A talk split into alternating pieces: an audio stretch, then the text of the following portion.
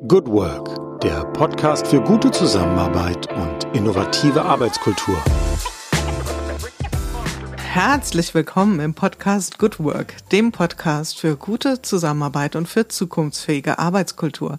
Mein Name ist Julia Jankowski und ich begrüße euch wieder ganz herzlich hier in unserer Reihe Good Work Feature. Und es ist soweit. Wir sind beim fünften Themenkapitel angelangt. Ihr erinnert euch, die fünf Good Work Prinzipien sind so ein bisschen unsere Leitstruktur und wir schlagen heute ein neues Kapitel auf. Es geht um das fünfte Prinzip, das fünfte Good Work Prinzip. Und das alles fußt ja auf den Erkenntnissen, die wir auf Basis der ersten 100 Interviews der Corona-Chronik im Podcast Good Work erstellt haben. Und das fünfte Prinzip lautet, Denken in Möglichkeiten. Wir gehen also in die Mitte des Themas unternehmerisches Denken, ähm, in das Thema Kreativität, Innovation rein und auch noch ein paar andere ich sag mal, gedankliche Blasen, die damit aufgehen. Und ja, wie fängt man so ein Thema an? Also ich habe da lang hin und her überlegt, wer könnte denn da ein spannender Impulsgeber sein, eine spannende Impulsgeberin.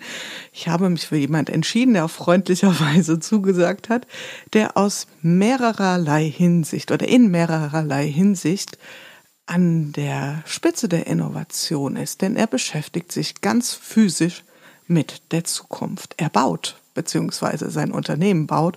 Und zwar nicht privat, sondern für Gewerbeimmobilien. Das stehen sie ein. Und zwar, ich sag's mal, wie es ist, im ganz großen Stil. Einer der größten Anbieter, vielleicht habe ich da noch nicht mal richtig recherchiert und sie sind sogar der größte Anbieter für Systembau in Deutschland. So oder so, das darf er alles selbst erklären. Jetzt sage ich erstmal herzlich willkommen, Jan-Hendrik Goldbeck. Ich freue mich, dass du bei uns bist. Guten Tag.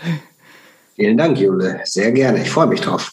Ja, wir haben äh, ein bisschen Zeit aus deinem Kalender gestohlen und dafür auch schon mal Dankeschön und äh, wollen dich jetzt mal als wirklich Vollblutunternehmer, ich glaube, das darf man so sagen, ein Stück weit hier vereinnahmen, wenn das okay ist für dich. Absolut.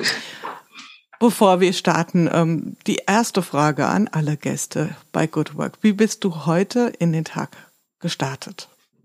Also äh, denkbar normal. Äh, Morgenroutine durchgeführt vor den Schreibtisch und dann äh, freitags ist bei mir gerne auch mal ein Tag, den ich dann äh, zumindest in der Post- oder mit Corona-Zeit in so einer Homework, äh, äh Homeoffice, äh, ja, Enklave verbringe und von daher ist der Bildschirm heute mein Freund gewesen, aber meistens im Kontext von Interaktion, das heißt äh, viele Konferenzen und äh, wenig Pausen dazwischen. Es ist also auch trotz der Tatsache, dass man an einem Ort ist, immer noch sehr bunt, interaktiv und äh, diskursbetont.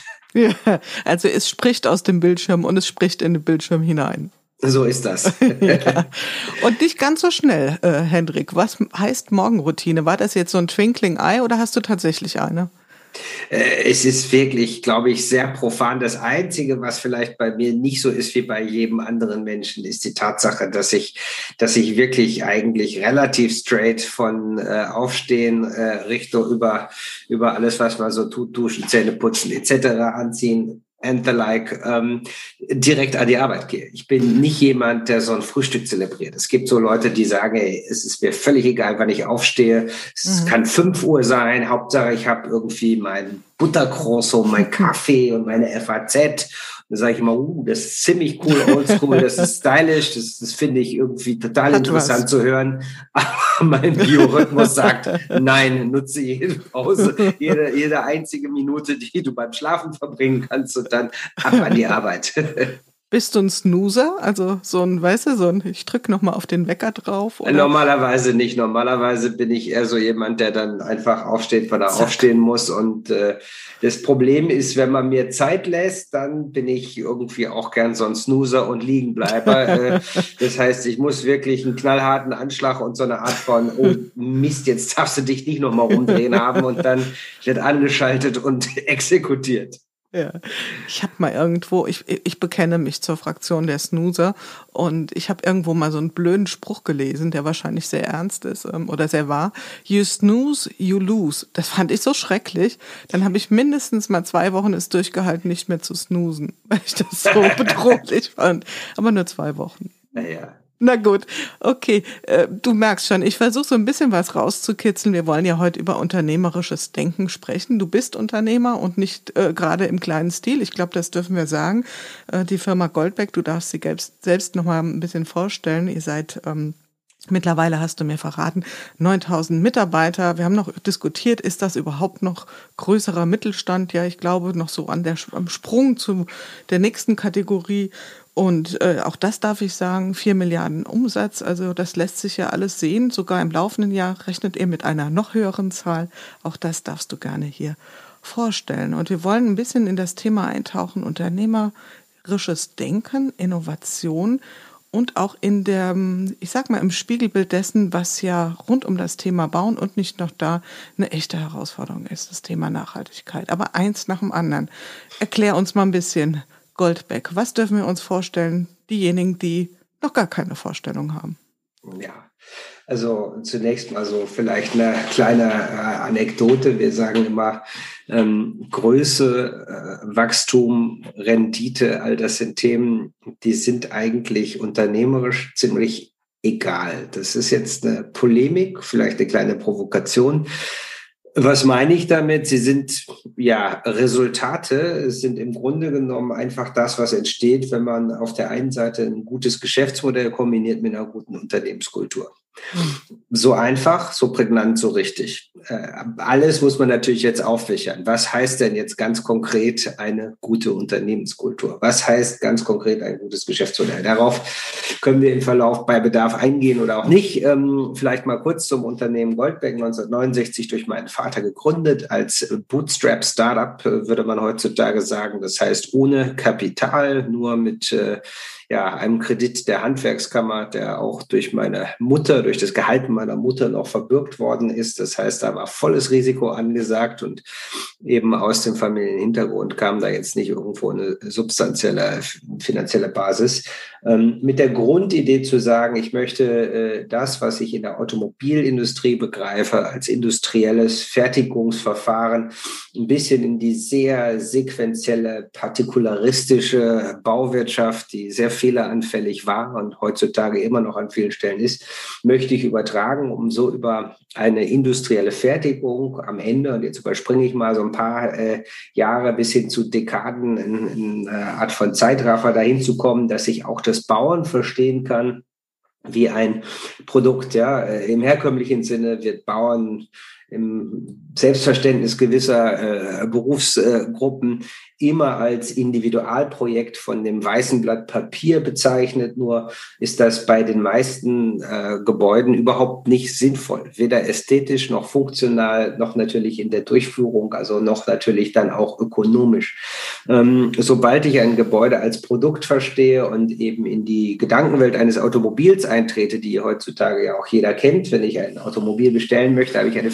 Vielzahl von Möglichkeiten, dieses Produkt, welches ich mir aussuche, entsprechend ähm, individuell zu konfigurieren, ästhetisch, funktional in allen Belangen, ökonomisch natürlich. Und äh, dann kann ich bei Bedarf immer noch, noch individueller werden, was dann natürlich Zeit- und Kostenfragen darstellt. Wenn ich das über, aufs Bauen übertrage, habe ich eine ganze Menge an Vorteilen. Ich kann Bauprozesse, Planungsprozesse, Fertigungsprozesse parallelisieren. Ich kann im Einkauf über Skaleneffekte reden, also all diese klassischen industriellen Effekte nutzen, ohne dass ich äh, in der Qualität oder auch in der Individualisierbarkeit notwendigerweise äh, äh, entsprechend äh, zurücktreten muss und äh, habe dann in der Gesamtschau aus Preisseite und Qualität ein besseres Produkt. Und das ist unser Bestreben, da wollen wir hin.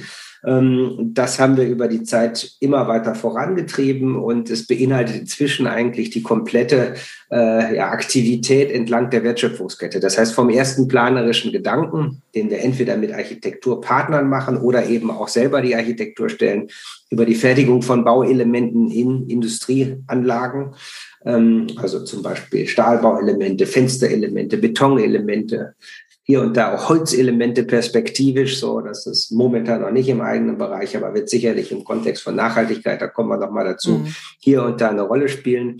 Dann eben die Baustellenleistung selber, also Montage, das Arrangieren der verschiedenen anderen Gewerke, die dort noch äh, entsprechend für ein Gebäude notwendig ist, das schlüsselfertige Übergeben und dann die Operations, also alles, was Gebäudebetrieb angeht, Optimierung des Gebäudebetriebs oder bis hin zu einer Umnutzung, also im Grunde genommen so eine Art von ja, Lifecycle Approach oder Cradle to Cradle Approach und äh, das versuchen wir alles als Kompetenz im eigenen Hause zu haben, um und das ist so ein bisschen der Brückenschlag zu deiner Einleitung, um natürlich über die gesamte Wertschöpfungskette auch innovativ sein zu können, weil wir alle Aspekte verstehen. Mhm. Mit anderen Worten, es kann jetzt auch sein, dass ein, äh, ein Kunde, und ihr habt ja vor allen Dingen Gewerbekunden zu euch kommen und es geht gar nicht um Neubau, sondern um Umwidmung, also Umgestaltung. Oder ähm, und da würde ich jetzt schon mal so eine erste Frage kommt in mir auf, ist manchmal auch der Ratschlag zu sagen, vergesst es, lasst es sein ja, das ist äh, nun mal bei die grundsätzliche Fragestellung, wie so diese große Baubranche, die als Build World, also alles, was wir rund um Gebäude sehen, äh, das ist viermal so groß wie die Automobilbranche weltweit. Mhm. Und wieso ist das noch nicht ausreichend digitalisiert worden? Wieso gibt es dieses Digitalisierungs-Startup noch nicht, weil es hinlänglich komplex ist. Verschiedenste Dimensionen, unendlich viele Protagonisten im Bereich der Planung, im Bereich der Ausführung. Ähm, und äh, um das Ganze entsprechend durchzuführen, muss man eben äh, ja verstehen, wie die Zusammenhänge da stattfinden. Und das versuchen wir eben mit diesem Ansatz äh, durchzuführen. Mhm.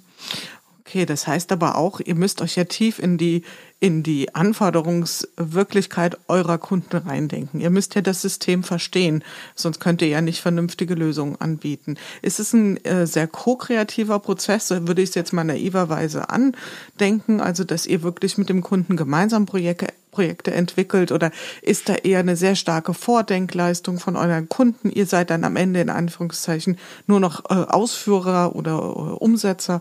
Wie darf man da so eure Rolle verstehen in dem Spiel? Ja, also ich glaube, wir sind im Kontext dieses eben beschriebenen Produktansatzes die, die den Möglichkeitsraum, um zu dem Titel deines mhm. Podcasts zu kommen, aufzimmern. Das heißt, wir können sagen, das und das ist möglich. Der in der Baubranche berühmte Siemens Lufthaken ist immer noch nicht erfunden. Es gibt also sowas lästiges wie Naturgesetze, Gravitation und so weiter. Es gibt vor allen Dingen noch viel schlimmer als Naturgesetze sind behördliche Vorschriften, Regularien etc. bis bis zum Exzess und von Ort zu Ort unterschiedlich. Und all das müssen wir natürlich begreifen, um äh, dem Kunden zu skizzieren, was ist möglich. Mhm. Äh, wir müssen also grundsätzlich wissen, welche Arten von Wünschen sind sinnvoll erfüllbar, welche Konsequenzen haben Sonderwünsche.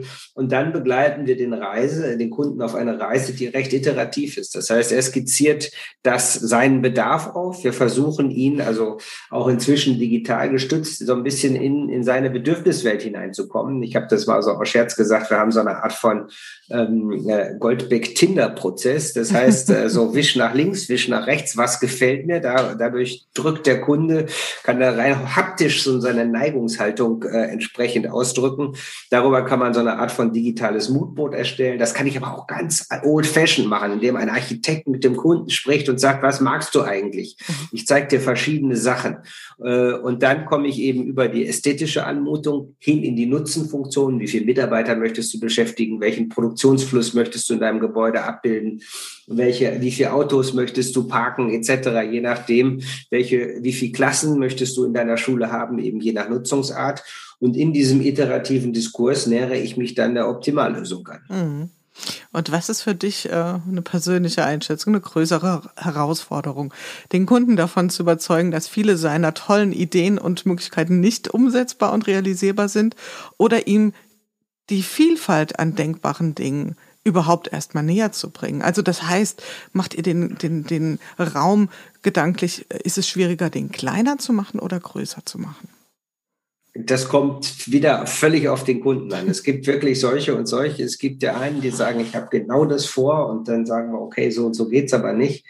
Dann kann es schwierig werden. Es gibt Kunden, die sagen, ich könnte mir vorstellen, aber ich weiß überhaupt nicht, was möglich ist. Bitte helf mir mal mit auf die Reise und so. Mhm. Und äh, auf alles müssen wir Antworten haben. Wir müssen, wie so, so, so bunt wie die Welt der Menschen ist, so bunt ist die Welt der Kunden. Und da müssen wir jeweils sagen, was sind unsere Antworten oder vielleicht mindestens genauso wichtig, was sind nicht unsere Antworten? Wo steigen wir aus? Weil Möglichkeitsräume bedeutet auch immer Nicht-Möglichkeitsräume. Mhm. Denn äh, gerade wenn man versucht, systemisch und produktorientiert zu denken, muss man eben auch die Fähigkeit haben, Nein zu sagen und sagen, bis hierhin, in diesem Parameterset ist es gangbar. Und alles darüber hinaus kann eventuell auch, ich sag mal, äh, brutal individualisiert entstehen.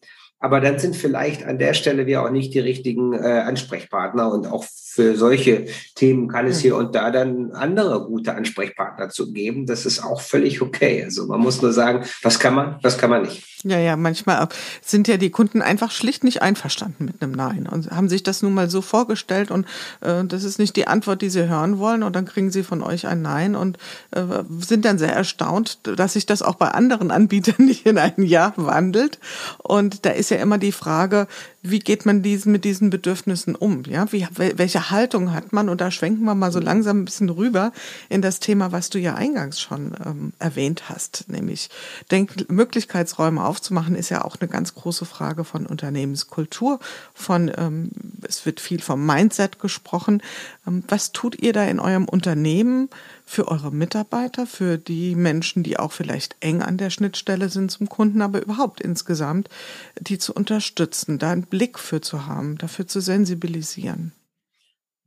Ja, als erstes Mal muss man sich, glaube ich, so äh, top-down überlegen, wer will ich eigentlich sein? Das muss man entweder überlegt man sich oder als mittelständisches oder inhabergeführtes Unternehmen kann auch ein Startup sein. Das Schöne an diesem Unternehmertum ist, dass man ja die definitorischen Grenzen dessen, was man sein will, zumindest unternehmenskulturell selber bestimmen kann. Man kann sagen, ob man autokratisch straff durchorganisiert führen will, ob man maximal basisdemokratisch immer im Stuhlkreis Abstimmungen haben möchte, ob man irgendwie eine Hybridvariante davon genießen kann. Ähm, was ist zuträglich? Was möchte man haben? Und was ist natürlich dann auch in, in äh, quasi Übereinstimmung mit dem Geschäftsmodell gangbar? Ähm, und von da aus ausgehend versuchen wir bei uns, wenn man so die, die Marksteine unserer Unternehmenskultur mal anschaut, äh, so ein paar äh, Leitplanken zu setzen und dann Gummibänder zu lassen. Ne? Also Leitplanken sind zum Beispiel so eine grundsätzliche Einstellung einer Leistungsbereitschaft. Äh,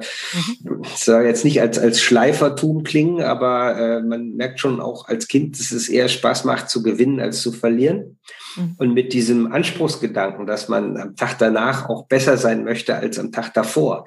Mhm. Ähm, der Amerikaner spricht dieser Level of Aspiration. Also wo mhm. willst du eigentlich hin? Das siehst du bei vielen erfolgreichen Unternehmen, eigentlich bei allen, natürlich gerade auch bei den ganzen bekannten großen Tech-Startups. Da hat jemand eine Vision, eine Idee, wie es weitergehen kann, wie es wirklich besser gehen kann dann äh, oder sollte. Und vielleicht noch nicht mal die Idee, wie es wirklich geht, sondern aber wie es sein sollte. Und ich glaube, das ist erstmal ganz, ganz wichtig. Das steckt steckt auch hinter Leistungsbereitschaft, also weniger hm, heißt es ganz, ganz viel, ganz hart arbeiten, sondern ein klares Ziel zu haben, sich für ein Ziel zu begeistern und dann auch sehr, äh, sagen wir mal, äh, unbeirrt darauf zuzugehen. Also Punkt eins, Leistungsbereitschaft. Punkt zwei, um das ganze Thema, was ja doch eher auf der, ich sag mal, betriebswirtschaftlich äh, druckvollen Seite des Lebens steht, um ich will nicht sagen konterkarieren, sondern zu ergänzen, ist bei uns das Thema Menschlichkeit. Das ist natürlich so eine wunderbare äh, Begrifflichkeit, die in so einer Art von äh, ja, Bullshit-Bingo eingehen kann, mhm. weil man sagt, ja, was heißt denn Menschlichkeit? Ähm, das heißt erstmal, dass man respektvoll miteinander umgeht. Wenn einer eine andere Meinung hat, dann hört man die sich erstmal an. Man versucht auch die Art der Kritik adäquat anzubringen, also beidseitige Kritikfähigkeit. Ganz, ganz wichtig, Offenheit, dass man eben auch in der Lage ist, im Unternehmen Themen anzusprechen, äh, wenn sie denn so, denn so sind und dann äh, man sich das erstmal anhört. Dann aber auch eine Komponente, die mir sehr wichtig ist, zu sagen, also ich, ich stoße mich immer an diesem Work-Life-Balance-Begriff, weil ich immer sage, so idealerweise hat man ähm, eine Arbeitswelt, die nicht irgendwo als Gegensatz zur Lebenswelt wahrgenommen wird, sondern man hat eine Arbeitswelt, die macht Spaß, die kann schon abgegrenzt sein zum Privatleben. Das muss nicht mhm. alles das Gleiche sein. Aber auch die Arbeitswelt sollte für einen lebendig und wertvoller Bestandteil des Lebens sein. Ähm, und äh, in diesem Kontext ist für uns das Thema Spaß, Schrägstrich Freude immer ein wichtiges, dass man eben auch eine Unternehmenskultur pflegt, wo man äh, unter Kollegen auch Lust hat, mit den Kollegen zu interagieren, mhm. wo gelacht werden darf, äh, wo nicht alles immer komplett äh, ähm, bluternst ist, wo man vielleicht hier und da eben unter Kollegen zusammen mal rausgeht, wo, wo idealerweise auch Freundschaften entstehen. Und ich glaube, das ist alles das, was wir, wie wir der Menschlichkeit bei uns gerne sehen wollen. Mhm. Ähm, auch das ist immer wichtig. Es sind Leuchttürme, den folgt man. Das ist nicht immer so, dass alles so ist. Je größer das Unternehmen wird, kann man das nicht alles steuern. Man kann es aber als Maxim ausgeben, natürlich gucken, dass das Unternehmen sich darauf ausrichtet und dann so in so eine, einer kaskadierenden Übertragung von der Unternehmensspitze bis zu den Teams entsprechend idealerweise sich dieses Thema fortsetzt. Last but not least von diesen drei Punkten, ich wiederhole nochmal zuerst Leistungsbereitschaft, Menschlichkeit und das letzte, das ist so ein bisschen Kind zwischen allem, ist bei uns das Thema Vertrauen und Verantwortung. Das ist ein Begriffspaar, was für uns direkt miteinander einhergeht. Auf der einen, auf der einen Seite haben wir ja, Vertrauen in unsere Mitarbeiter, dass sie entsprechend die richtigen Themen machen. Das ist vor allen Dingen ganz wichtig in einer Welt, wo ein großes Unternehmen auch klare Prozesse haben muss. Ähm, dennoch gibt es immer wieder Situationen, Prozesse sind ja aufgestellt worden, Regelwerke sind aufgestellt worden, weil man ein gewisses Ziel erreichen will. Doch die Realität ist so bunt, dass es manchmal explizit Situationen gibt, wo man einen Prozess, eine Regel brechen muss, weil man ja eigentlich das Ziel erreichen will, was dahinter mhm. steht. Ähm, und dann muss man halt eben in der Lage sein, quer zu denken und auch quer zu entscheiden. Und damit kann natürlich eine Vertrauenskultur besser umgehen als eine, die schlichtweg auf das Abarbeiten von Block Blockfallschemata entsprechend abzielt. Mhm. und Verantwortung heißt aber dann auf der anderen Seite eben auch äh, für den Mitarbeiter, wenn ich eine Zusage mache, wenn ich sehe, wo das Unternehmensziel, mein Projektziel, mein Tagesziel ist, dann kämpfe ich dafür, dass es passiert. Und ich ergehe mich nicht irgendwo in diesen klassischen, ich sag mal, großkonzernartigen E-Mail-Bandwürmen, wo sich einer nach dem nächsten versucht zu exkulpieren, sondern man steht für Themen gerade, man sorgt dafür, dass Sachen passieren, man holt sich die richtigen Leute an Bord, man scheut auch nicht ein Gespräch, wo es mal unterschiedliche Meinungen gibt und übernimmt eben Verantwortung, dass Sachen passieren. Und das jetzt, diese drei Marksteine oder Leitpfeiler unserer Unternehmenskultur sorgen für uns dafür, dass sich idealerweise die Leute frei entfalten können, auch diese Möglichkeitsräume für sich selber wahrnehmen, dass die Möglichkeitsräume auch groß genug sind, um entsprechend dort äh, ja unternehmerisch erfolgreich tätig zu sein. Denn natürlich ist es so, je größer ein Unternehmen wird, desto mehr ähm, gibt es äh, die Gefahr, dass sich Leute verstecken, innerlich kündigen etc., als Rädchen im System verschwinden. Aber ein Unternehmen ist natürlich immer dann gut, wenn Leute eben besagte Verantwortung übernehmen, das Thema weiter mitzudenken. Weil dann hast du jetzt hier in Bezug auf unser Unternehmen nicht eben eine kleine Unternehmensspitze, die vielleicht ein paar gute Ideen hat, sondern hast dann auf einmal 9000 Leute, die mitdenken und gucken, wie der nächste Tag ein bisschen besser werden kann. Und dann ist ein Unternehmen auch mhm. besser. Das ist ja tatsächlich auch eine Perspektive zu sagen, begreife ich mein Unternehmen, wie du es gesagt hast, wir müssen die Dinge top-down durchdenken und äh, irgendwie gut unseren Mitarbeitern erklären, dass sie sie auch leben können.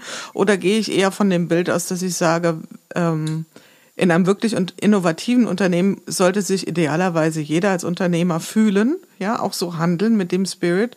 Und das heißt ja auch in der Konsequenz, dass auch Initiativen, Vorstöße nicht nur aus der Unternehmensspitze kommen, sondern auch gerade im Sinne von Graswurzelinitiativen entstehen können. Ist sowas bei euch beobachtbar? Also dass aus der Mitte der äh, Belegschaft, sage ich mal, der Mitarbeiterschaft ähm, Vorstöße entwickelt werden? Ist das was, was ihr fördert?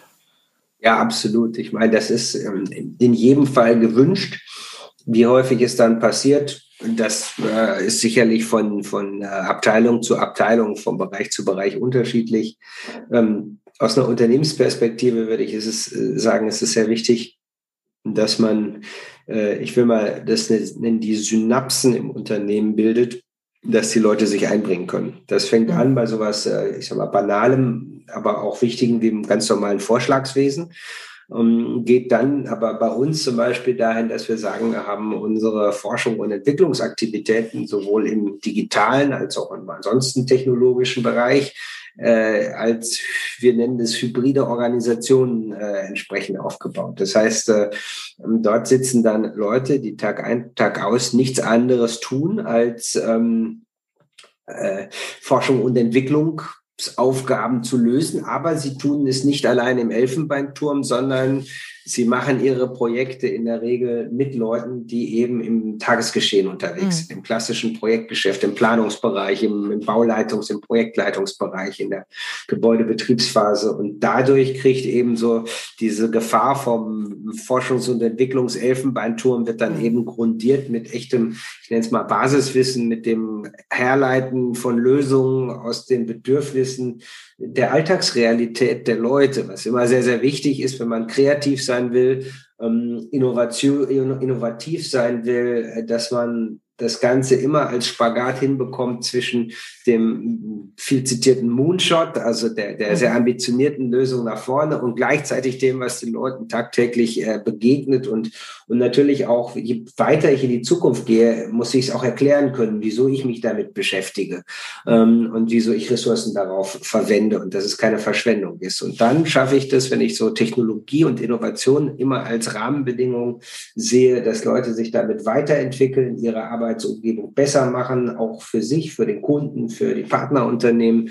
Dann habe ich Technologie richtig kanalisiert und äh, dann hat sie die Bodenhaftung nicht verloren. Mhm. Du hast am Anfang, das war dein erster Punkt, ähm, das Thema ich nenne das mal Freude an Exzellenz ausgeführt, ja, diese Leistungsbereitschaft. Ähm, also ich übersetze es mal so für mich. Ich hoffe, das passt für dich so, ja, weil das ja, ja. sprach für mich Absolut. so aus dem Thema raus, ja. Also so ein, wir haben ja immer so, wir Deutschen tun uns ja ein bisschen schwer mit diesem Leistungsgedanken. Ich hoffe, das wird auch mal irgendwie ein bisschen äh, aufgeräumt damit. Ich, ich nenne es einfach mal Exzellenz, Freude an Exzellenz und gleichzeitig aber auch die Herausforderung, Wagnisse einzugehen. Also zu sagen, wenn ich Innovationen machen will, dann habe ich das große Thema Fehlerkultur. Ja, ich habe das Thema ähm, mir auch zuzumuten oder zuzutrauen, wenn ich Dinge ausprobiere, wenn ich hypothesenbasiert vorgehe, das müsst ihr ja garantiert auch, dass auch mal Dinge nicht so laufen, wie sie sind. Ja, wie geht ihr damit um? Das kann sich ja äh, ein bisschen beißen mitunter. Ja, also wenn ich einerseits sehr getrieben bin von der Exzellenz und andererseits aber auch sage, ich brauche auch Innovation, äh, ist es ein Spannungsfeld, was ihr bearbeitet? Ja, ähm, dadurch, dass jetzt hier äh, in dem normalen Projekt, wir reden hier über Gebäude, die idealerweise stabil sein sollten, da wird also wenig experimentiert. Ne? Ich ja. gehe ja nicht auf die Baustelle und sage, mal gucken wir mal, ob das hält, was ich mir da heute so ausdenke. Sondern wir haben da schon auch Bereiche, wo mhm. wir in der, frei in der Lage sind, Themen durchzudenken und wissen, dass wir im innovativen Bereich, also in unseren Forschungs- und Innovationsabteilungen eben auch nicht alle Themen gelingen, auch nicht alle Themen auf Anhieb gelingen. Und in dem Rahmen ist das völlig okay so. Und das ist, äh, ich sag mal, beim, bei unserer früheren Unternehmensleitlinie von meinem Vater war noch so ein Satz drin, so bei kreativem Arbeiten können Fehler entstehen, diese werden nicht persönlich angelastet. Ähm, das haben wir in dieser Form ein bisschen rausgenommen, weil es natürlich auf das Projekt bezogen, was ich eingangs sagte, ein bisschen schwierig ist. Aber die Grundsatzmeinung in Bezug auf Denken und Weiterdenken des Gebäudes ist das natürlich vollkommen richtig und zählt immer noch nach wie vor vor. Ähm, ich meine, Fehlerkultur ist ja auch nur insofern dann legitim, wenn ich nicht den Fehler feiere, sondern das Lernen aus den Fehlern. Das finde ich manchmal so bei dieser Überspitzung dieser, dieser Fuck-up-Celebration so ein bisschen seltsam. Ich sage, der Fehler als solches sozusagen dieses explizite vor den Türpfosten laufen. Das ist in hm. keiner Weise cool, ja. Nein, das es ist macht nicht, nicht, Spaß und macht, macht und, und es ist auch selber bis zu diesem Punkt noch überhaupt, da gibt's nichts Positives dran.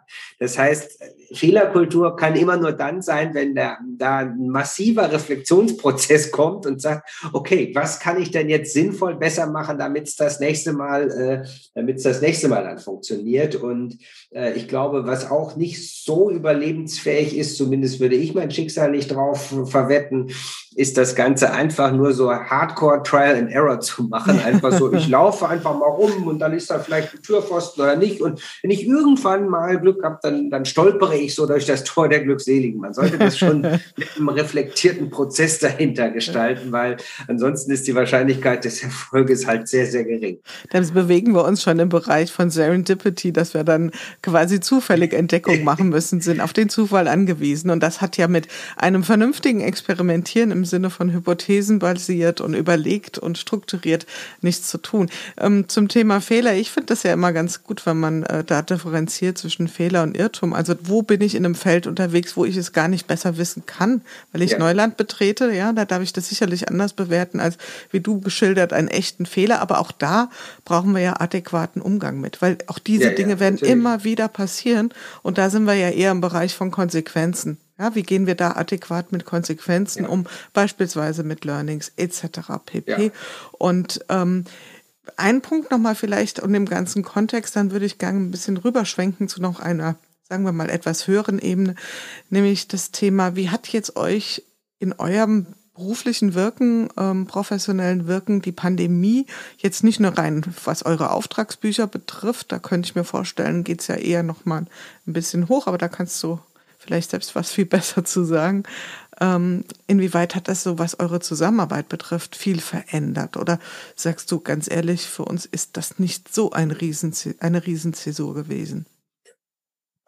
Ja, vielschichtige Frage, aber mhm. am Ende ist es viel passiert. Von daher kann man es aus verschiedenen Blickwinkeln betrachten. Also als erstes mal ganz äh, nüchtern betrachtet, Auftragsbücher, das war jetzt für den Baubereich kein Problem. Für uns eher beschleunigend, weil wir äh, also substanziellen Teil äh, unseres Umsatzes auch im Hallen, also Bau, äh, speziell im Bereich Logistik machen. Und die Logistik hat natürlich extrem profitiert von äh, der Tendenz zum, zum Onlinehandel.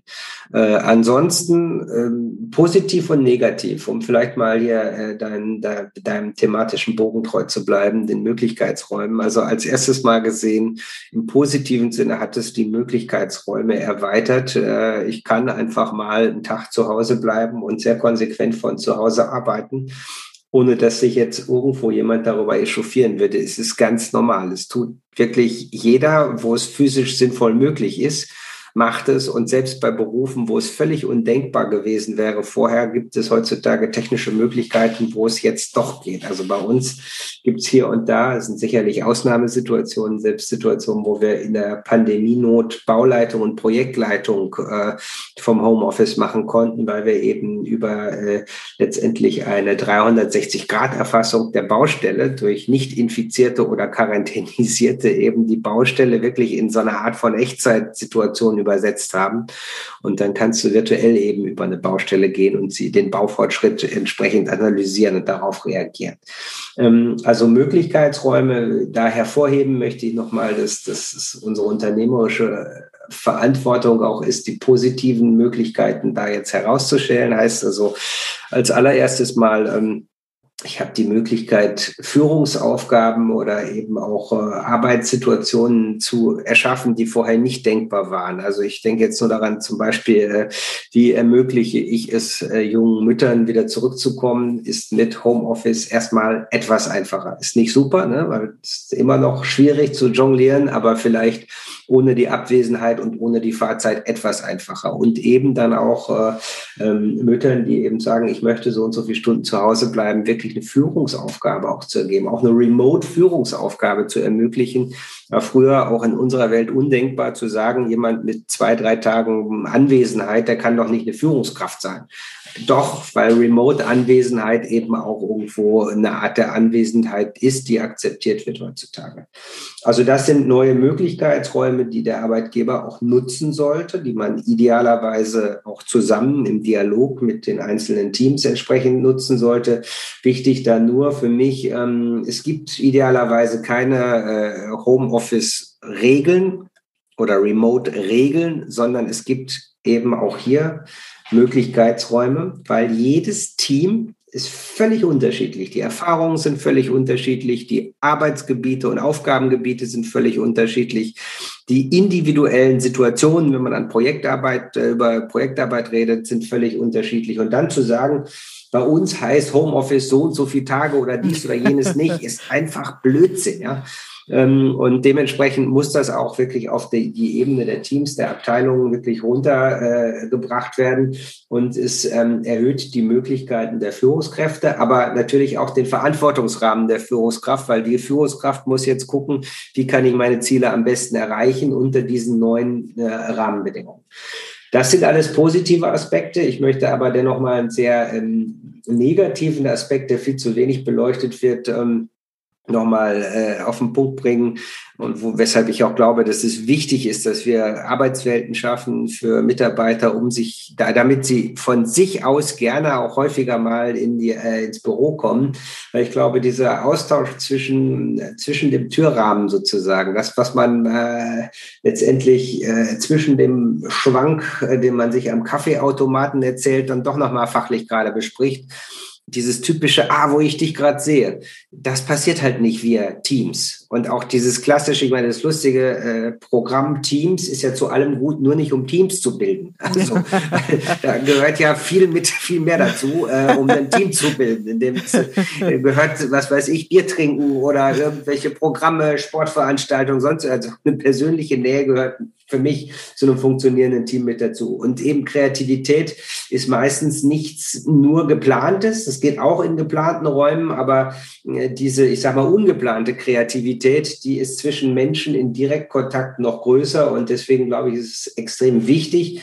dass wir als Unternehmen Rahmenbedingungen schaffen, wo die Leute gerne wieder entsprechend auch ins Büro gehen. Und da zitiere ich mal Katja Kessler, die äh, äh, ja, frühere Bildjournalistin, Buchautorin und heute ist sie Inneneinrichterin und äh, sie sagte, sie spricht nicht vom Homeoffice, sondern von der Anforderung ähm, ans Office Home. Also, dass man mhm. im Grunde genau. genommen genau. die Arbeitswelt wie eine Heimat wie genau. ein Zuhause gestaltet, damit sich dort auch möglichst gut Kreativität ausbreiten kann. Und das ist unsere Aufgabe, äh, um dann die etwas geringere direkte Bürozeit zwischen Menschen dann aber kreativer äh, und offener, menschlicher zu gestalten. Das sollte euch ja gelingen als Experten, aber manchmal ist das ja so mit den Schustern und den Schuhen und so weiter und den Friseuren und den Frisuren.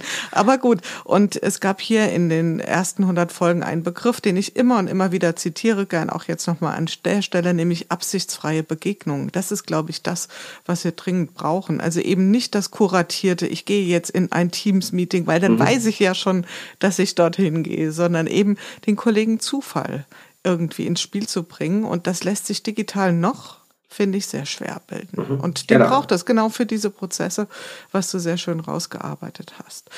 Ähm, es gibt einen Kunden, der auf eurer Liste steht, der euch auch ein bisschen in die Medien gebracht, noch mehr in die Medien gebracht hat. Das ist die Firma Tesla.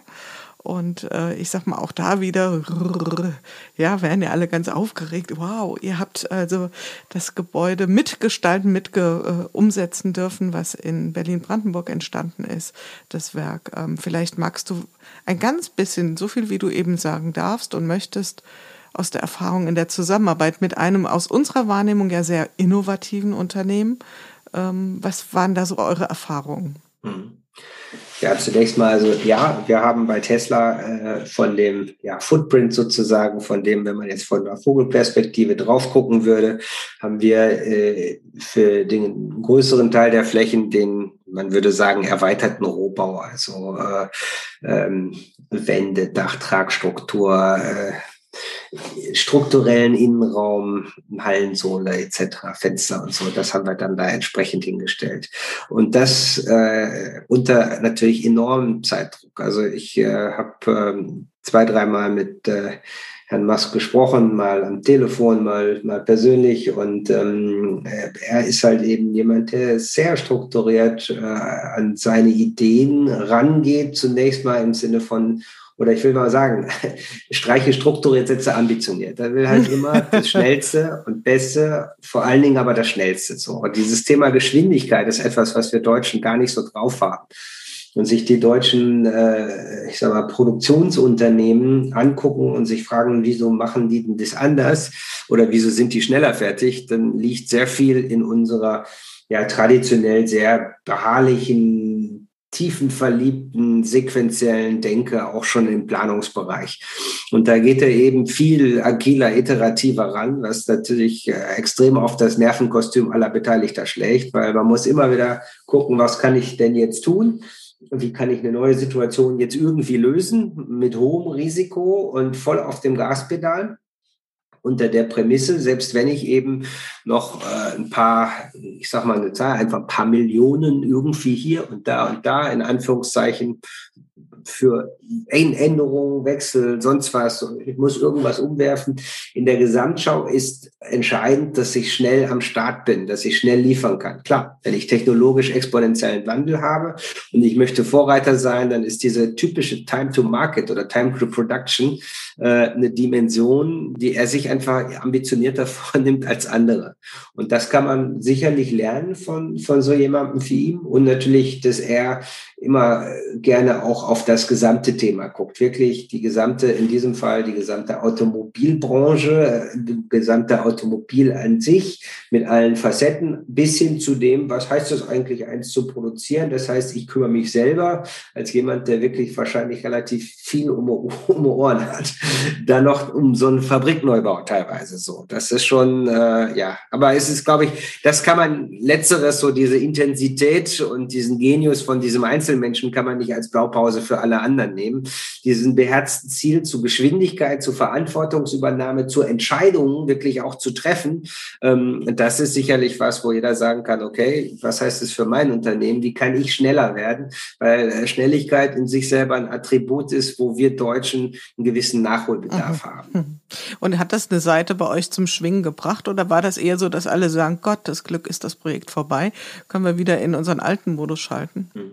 Also ich sage mal so eine großartige Leistung von den Leuten, die das vollbracht haben bei uns, weil das war schon also äh, sowas hält man nicht dauerhaft durch. Die zehn Monate, die da irgendwie auf der Baustelle Vollgas gegeben worden ist, das, das äh, hat jetzt glücklicherweise jeder durchgehalten. Aber ähm, das können wir auch nicht, wollen wir auch nicht als Blaupause für jedes Projekt machen. Für mich persönlich hat es gezeigt, äh, so ja, das in diesem fast äh, ähm, ja, so im Sinne dieser positiven Denke, glaube daran, wenn du weißt, du willst etwas erreichen, dann geht's auch bin jetzt nicht so klassischer Esoteriker, aber das ist so dieser unbedingte Wille. Das ist so ein bisschen so eine eher pushige Kehrseite von diesem Glaube an etwas. Glauben allein mhm. reicht nicht. Hoffnung und Glauben an der Stelle wird nicht reichen, sondern handle auch, übernehme Verantwortung, treffe Entscheidungen, setze Sachen durch und, äh, und, und wirklich merciless Glaube daran, dass es ganz schnell ist.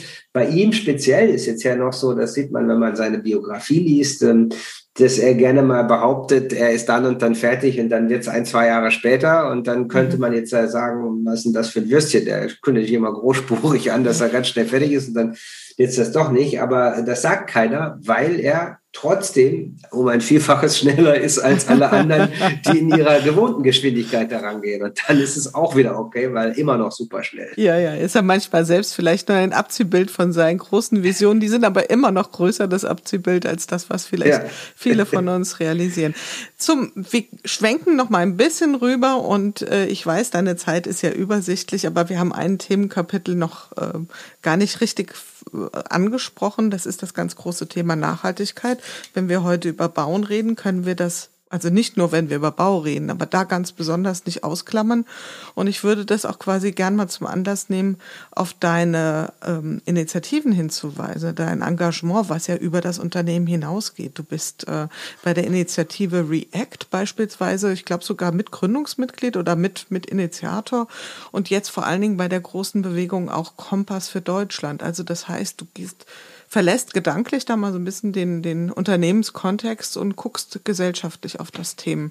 Wie spielen diese Bälle in Nachhaltigkeit? Was ist da so, sagen wir mal, dein Statement zum Thema nachhaltiges Bauen? Ja, weil das ist ja eine Herausforderung oder vielleicht sogar eine Spannung, die dir jeden Tag begegnet.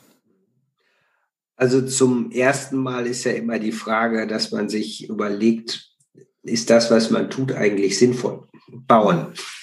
Und dann guckt man allerdings auf die menschlichen Bedürfnisse. Wir haben es Januar zurzeit, es ist mieses Wetter und dann denkt man sich, wenn ich das jetzt hier alles draußen in der freien Luft machen müsste, wäre vielleicht auch nicht so optimal. Das heißt, Gebäude als, als Schutzrahmen, als, als Arbeits-, als Lebensraum werden sicherlich zumindest über die nächsten äh, äh, Dekaden für uns als Menschen noch maßgeblich sein. Solange wir nicht irgendwo alle komplett äh, die Welt in Richtung äh, virtuell verlassen, wenn wir eine Anforderung an Gebäude haben, wenn wir Gebäude zum Arbeiten, zum Leben, zum, zum äh, zum alles machen, will ich es mal ganz platt ausdrücken, brauchen. Und wenn dem so ist, dann ist, ist es natürlich unsere Aufgabe als diejenigen, die äh, Gebäude bauen, vielleicht auch viele Gebäude bauen, ähm, das möglichst verträglich mit dem äh, Gesamtsystem Welt hinzubekommen.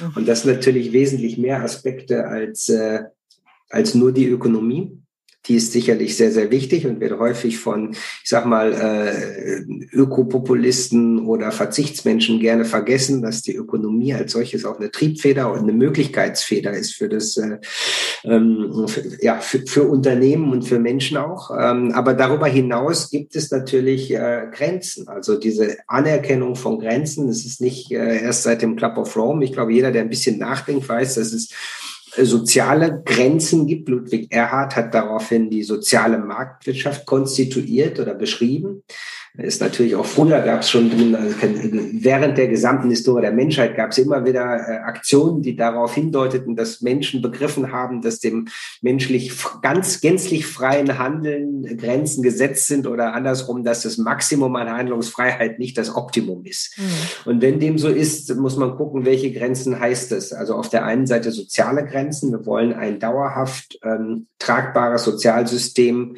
bewahren wir wollen sozialen Frieden bewahren, denn nur dann kann man auch ökonomisch sinnvoll handeln, dann können sich Menschen entfalten und äh, ich sag mal, dann ist das Maß an Leid verringert, um mal mit äh, Noah Harari dazu sprechen, der das so als, als äh, Leitmetrik äh, genommen hat für Gutsein.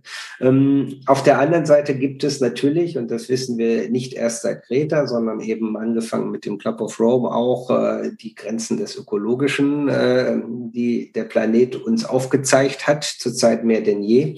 Und ähm, das müssen wir, all das müssen wir inkorporieren in unser unternehmerisches Handeln. Und äh, das heißt nun, wichtig ist, dass wir nicht ganz schnell und hektisch versuchen, irgendeine Lösung zu präsentieren, die sich plakativ gut und einfach verkaufen lässt, sondern dass wir eben jenseits von einem wie auch immer Washing versuchen wieder so ein kleines bisschen unseren Beitrag zu leisten, um eine Rückkehr ins, äh, ins Faktenbasierte zu schaffen und zu sagen, was ist denn eigentlich? Was sagt die Wissenschaft?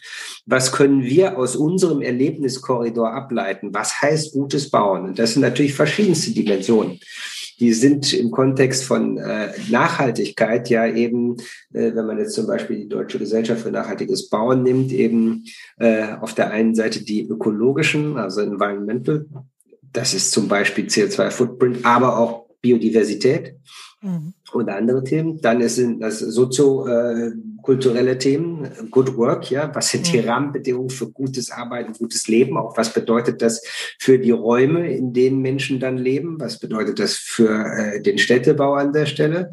Ähm, und last but not least äh, im DGMB-Bereich eben auch die Bezahlbarkeit, denn es muss natürlich auch immer irgendwo funktionieren können. Wir müssen natürlich als Nation auch als Kontinent irgendwo in einem Leistungswettbewerb äh, der, ich sage mal, internationalen Gemeinschaft der verschiedenen Nationen bestehen können auf Dauer. Sonst werden wir irgendwann mal zu so einem, äh, ich sage mal, historischen Disneyland, wo dann der chinesische oder amerikanische Tourist noch hinguckt und äh, ja, äh, aber alles ansonsten niedlich findet, weil wir einfach keine äh, leistungstechnische Daseinsberechtigung mehr haben werden. Und all das müssen wir in Bezug auf den gesamten Zyklus des Bauens, also von der ersten Idee über den Bauprozess, über die Lebenszyklusphase, über die Operations bis hin zum Abriss oder zur Umnutzung entsprechend mitdenken. Mhm. Und das ist ein ganz, ganz dickes Brett. Deswegen versuchen wir uns auch auf allen verschiedenen Themenfeldern da als Unternehmen zu positionieren. Und, und natürlich auch noch in der Mittelverwendung. Wenn du als Unternehmen mal Geld verdient hast, was machst du Sinnvolles damit? Mhm. Und diese Dimensionen, äh, die haben wir auf der Unternehmensebene abgebildet mit verschiedenen Leuten, die sich darum kümmern, was in Zukunft sicherlich nochmal eine größere Rolle einnehmen wird. Die reichen aber eben über die Unternehmensebene hinaus. Ähm, und da rede ich jetzt gar nicht von dem Unternehmen selber, sondern eben von dem Unternehmer oder dem Repräsentant der Wirtschaft, der man als Unternehmer dann ist oder auch mhm. teilweise als, als Manager. Und das äh, React-Thema sind weitestgehend Unternehmensgrund, äh, Unternehmensführer und CEOs ein bisschen Startup auch und so weiter, zwei Leute aus dem öffentlichen Leben noch, wo man im Grunde genommen überlegt hat, wenn wir jetzt frei von, von Brancheninteressen, von Partikularinteressen mal überlegen, was braucht diese Gesellschaft, was sind denn unsere Antworten darauf? Und mhm. äh, da haben wir eben äh, so ein positives Zielbild Europa äh, entsprechend konstituiert ähm, und in diesem einfach mal gesagt, es wird viel zu viel geschimpft und gemeckert. Man muss einfach mal was Positives in den Raum schreiben. Was ist denn erstrebenswert? Und Europa deshalb, weil wir eigentlich so mit so einem Facelift einer Nachkriegswerteordnung uns hier sehr wohlfühlen. Ne? Im Gegensatz zu einem vielleicht ähm, etwas speziell geprägten Kapitalismus, der in Amerika zumindest mal unter Trump extrem herrschte, jetzt mhm. vielleicht wieder etwas abgemildert ist, aber äh, die Extreme sind da stärker ausgeprägt und das ganze andere Thema in China, vielleicht auch Russland, das sind einfach Spannungsfelder, wo wir uns in Europa gut verortet fühlen. Und das müssen wir stärken. Das ist eine unternehmerische Aufgabe, dieses Thema, Themenfeld zu stärken. Und deswegen engagiere ich mich gerne auch oder ähm, äh, versuche eben solche Themen mit ins Leben zu rufen, ähm, die du gerade erwähnt hattest, also den Kompass für Deutschland oder eben React, äh, um hier eben auch einen gewissen Beitrag über die Unternehmensgrenze hinaus leisten zu können. Bei Kompass für Deutschland äh, sind ja also auch in der anderen Initiative namhafte Persönlichkeiten abgebildet. Also Maya Göpel ist mit beim Kompass für Deutschland, Simone Menne. Was sind so eure nächsten konkreten Dinge, die ihr angehen wollt? Habt ihr sowas wie eine konkrete Agenda oder geht es jetzt erstmal darum, eine Bestandsaufnahme zu machen, über die verschiedenen Perspektiven hinweg äh, eine Zusammenschau zu bringen? Genau, es geht ja auch hier darum zu gucken, welche verschiedenen Sichtweisen äh, gibt es im Sinne von, was sind Lösungsmöglichkeiten?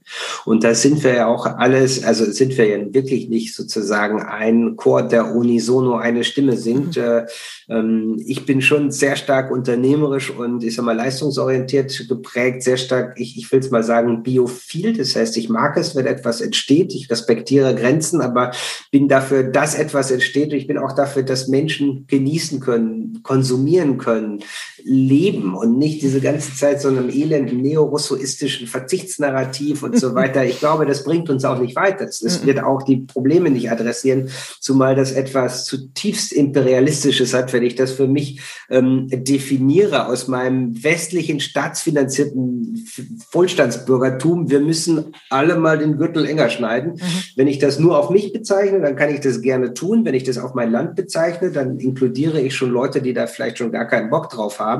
Es bringt auch nur auf Deutschland bezogen auch noch herzlich wenig. Wenn ich es jetzt aber auf den Taxifahrer in Bangladesch beziehe, dann wird es schon fast grotesk. Ne? Weil zynisch. Sagen, das ist zynisch, ja. So, und, und deswegen müssen wir da diesen richtigen äh, Dialog finden. Ich glaube, alle Beteiligten haben hier einen guten Willen und ähm, auch viele ähnliche Meinungen. Aber äh, manchmal macht es auch genau Spaß, an den Nuancierungen sich so ein bisschen zu reiben und gemeinschaftlichen Konsens zu finden, ist ja auch erst dann, können wir wirklich handlungsfähig werden, wenn wir so verschiedene ähm, politische oder haltungstechnische Interessensgruppen vielleicht ein bisschen mehr, weil wir eigentlich das Gleiche zusammen wollen, an der Stelle übereinander legen können, sodass dann eben auch mehr Konsens herrscht, der dann in höherer, idealerweise, vielleicht utopischer, aber ich sag mal idealerweise in höherer politischer Durchsetzungsfähigkeit dann resultiert. Absolut. Und das Gemeinsame und das Trennende auszuloten, das macht ja den Wert eines guten Diskurses aus und äh, das wünsche ich euch auf jeden Fall.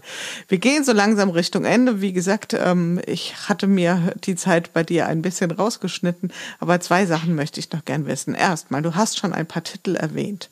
Vielleicht äh, magst du noch was teilen, etwas, was du gerne liest, was du hörst, was du siehst, was vielleicht gerade auf deinem Nachttisch liegt, was dich inspiriert in dem Themenkontext, den wir gerade bewegen. Gibt es da etwas, wo du sagst, ähm, das finde ich echt eine tolle Literatur, tolle Lektüre oder einen tollen Podcast? Hört da mal rein, lest da mal rein. Etwas, was du teilen würdest? Mhm. Ja, das ist bei meinem aktuellen, muss ich sehr zugestehen, bei meinem aktuellen äh, Lebenspensum kommt dieses, dieses klassische Weiterbildungsthema ein kleines bisschen zu kurz. Äh, äh was, was ich immer äh, wunderbar finde, sind, äh, sag ich mal so, äh, philosophisch bis hin zu poetische Abhandlungen, zum Beispiel von Safranski oder sowas. Das ist so, äh, gibt mir was, weil man immer noch mal so einen kleinen Blick auf die Welt in anderen, äh, ja, einfach in anderen Emotions Niveaus eben dann wieder bekommt. Gerade als Unternehmer, wenn ich das Ganze eben dann auf die Romanebene äh, spinne, ist auch äh, sowas, ich sag mal, äh, ich möchte es überhaupt nicht äh, abqualifizieren, aber sowas, äh, ich sag mal, äh, volksphilosophisches wie Pascal Messier ganz, ganz wunderbar, weil äh, weil es einfach eben auch äh, aus dem Banalen des Alltags immer wieder einmal zum Innehalten heraushebt, äh, wenn man wirklich eine lyrische Ader hat, das passiert bei mir hier und da mal, bricht es so durch dann mhm. ähm, und, und Zeit dafür hat, vielleicht im Urlaub irgendwo in der Natur, äh, ist der alte Herr Rilke immer noch äh, eine, eine ganz große Nummer und so einfach, um vielleicht nochmal jetzt final den Bogen zu schlagen zu dem Thema deines Podcasts, Möglichkeitsräume, finde ich so ähm, die Themen, die Yuval Harari da entsprechend mhm. äh, mit seinen äh, ja, Bestsellern entsprechend uns aufbereitet. Äh, gut, weil sie wesentliche Fragestellungen, die wir uns in Zukunft stellen müssen, mal anreißt. Hier und da vielleicht auch schon mit einer Meinung versieht. Das muss jeder für sich selber dann darauf wechseln, ob er diese Meinung teilt oder nicht. Aber es gibt auf jeden Fall ähm, so einen Blick in die Möglichkeitskosmen der Zukunft. Und äh, das ist immer wichtig, dass man äh, gerade auch aus einer unternehmerischen Perspektive immer begreift, wo, wo wird denn grundsätzlich die Reise hingehen, in welche Richtung. Und was bedeutet das für mein tägliches Handeln? Was bedeutet das auch für das, wie ich in Zukunft sein will? Also sprich für meine angestrebten Innovationen. Und äh, ich mhm. glaube, wenn man das alles zusammen verbindet, noch so ein bisschen mit so einer Art von positivem Willen für die Gesamtgesellschaft, da hat man automatisch auch, wenn man es irgendwo ins Unternehmen einfließen lässt, schon sowas wie, ja, das viel zitierte Wort Purpose, wo man sagt, ja, das macht in der Gesamtschau Sinn, das macht, äh, ist für mich stimmig und äh, dann kann man selber damit ganz gut schaffen und vielleicht auch äh, bringt es dem einen oder anderen Mitarbeiter das Gefühl, dass er sagt, ja, äh, das hört sich für mich sinnvoll an, ich arbeite gerne da oder ich arbeite gerne in die gleiche Richtung zumindest. Mhm. Das ist ja das Wichtigste. Ja, wunderbar. Siehst du, jetzt habe ich dich nach Literatur gefragt und das Schlusswort kam schon gleich mitgeliefert. Wunderbar, du hast mir den, die Arbeit erleichtert, lieber Hendrik. Und äh, wir haben ein bisschen überzogen, aber ich denke, das war jede Minute wert, hoffentlich für dich auch. Ich sage an der Stelle vielen herzlichen Dank für deine Zeit, für deine Gedanken, für deine Betrachtungen aus einer Perspektive, die wir hier nicht so oft haben. Und von daher äh, für dich persönlich alles Gute und bleib gesund und bis wir uns bald mal wiedersehen. Vielen Dank, liebe Jule. Es hat sehr viel Spaß gemacht. Ja, das war es wieder in unserem Podcast Good Work, dem Podcast für gute Zusammenarbeit und für zukunftsfähige Arbeitskultur. Wir schauen ganz genau hin, was gerade passiert in unserer Arbeitswirklichkeit und welche Form von Arbeitszukunft wir jetzt gerade in diesem Moment gestalten. Wenn euch das interessiert, das Thema, wenn euch die Art der Gespräche gefallen, schaltet wieder ein. Es gibt noch eine ganze Reihe von neuen spannenden Gesprächspartnern und von vielen Folgen, die wir hier in dieser Serie produzieren werden. Bis dahin, passt gut auf euch auf, eure Julie Jakowski. Fuck that, that, that.